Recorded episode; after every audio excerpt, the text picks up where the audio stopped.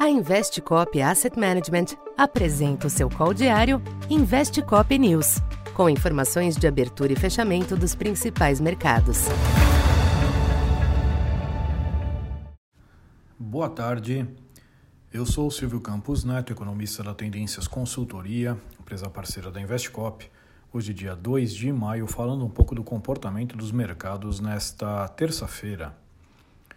O dia foi marcado pelo nervosismo nos mercados internacionais, com as preocupações renovadas nos Estados Unidos acerca da saúde dos bancos regionais, mesmo após a compra do First Republic Bank pelo JP Morgan. O ETF composto por ações dessas instituições recuou mais de 6% hoje, contribuindo para as perdas ao redor de 1% dos três principais índices da Bolsa norte-americana. Na véspera da decisão do Fed, o mau humor não alterou a expectativa de nova alta de 25 pontos na taxa de juros. A busca por proteção derrubou os yields dos treasuries e animou o dólar, que subiu ante a maioria das demais moedas, principalmente de emergentes. Já o petróleo sofreu um tombo forte ao redor de 5%, com o Brent voltando para a faixa de 75 dólares.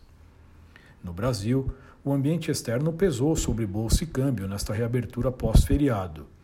Preocupações fiscais permaneceram no radar, mas os anúncios do governo no 1 de maio sobre o salário mínimo e imposto de renda não chegaram a surpreender. O Ibovespa fechou abaixo dos 102 mil pontos pela primeira vez desde 10 de abril, em queda de 2,4%. Destaque para as fortes perdas das blue chips Petrobras e Vale, além dos bancos. O câmbio foi subindo ao longo da manhã, se mantendo ao longo da tarde em 5,04, alta de 1,2%. Já os DIs chegaram a subir, mas a queda dos yields externos ajudou a arrefecer a pressão, com o recuo das taxas curtas e estabilização nas longas. Para esta quarta, os mercados internacionais devem continuar digerindo a situação do setor bancário nos Estados Unidos, à espera da decisão do Fed à tarde. Com a nova alta dos juros no preço, fica a expectativa por algum sinal de término de ciclo de aperto no comunicado e na coletiva de Jerome Powell, embora a instituição possa preferir manter o espaço de atuação.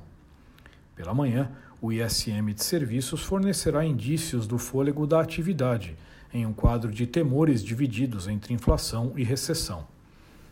No Brasil, os ativos devem manter o acompanhamento ao panorama global sem descuidar do contexto interno. Além de turbulências políticas e incertezas fiscais, fica no radar a decisão do Copom após o fechamento. Além de manter a Selic, o que é consenso, o comunicado deve reforçar que a batalha contra a inflação ainda não está ganha. Então por hoje é isso. Muito obrigado e até amanhã.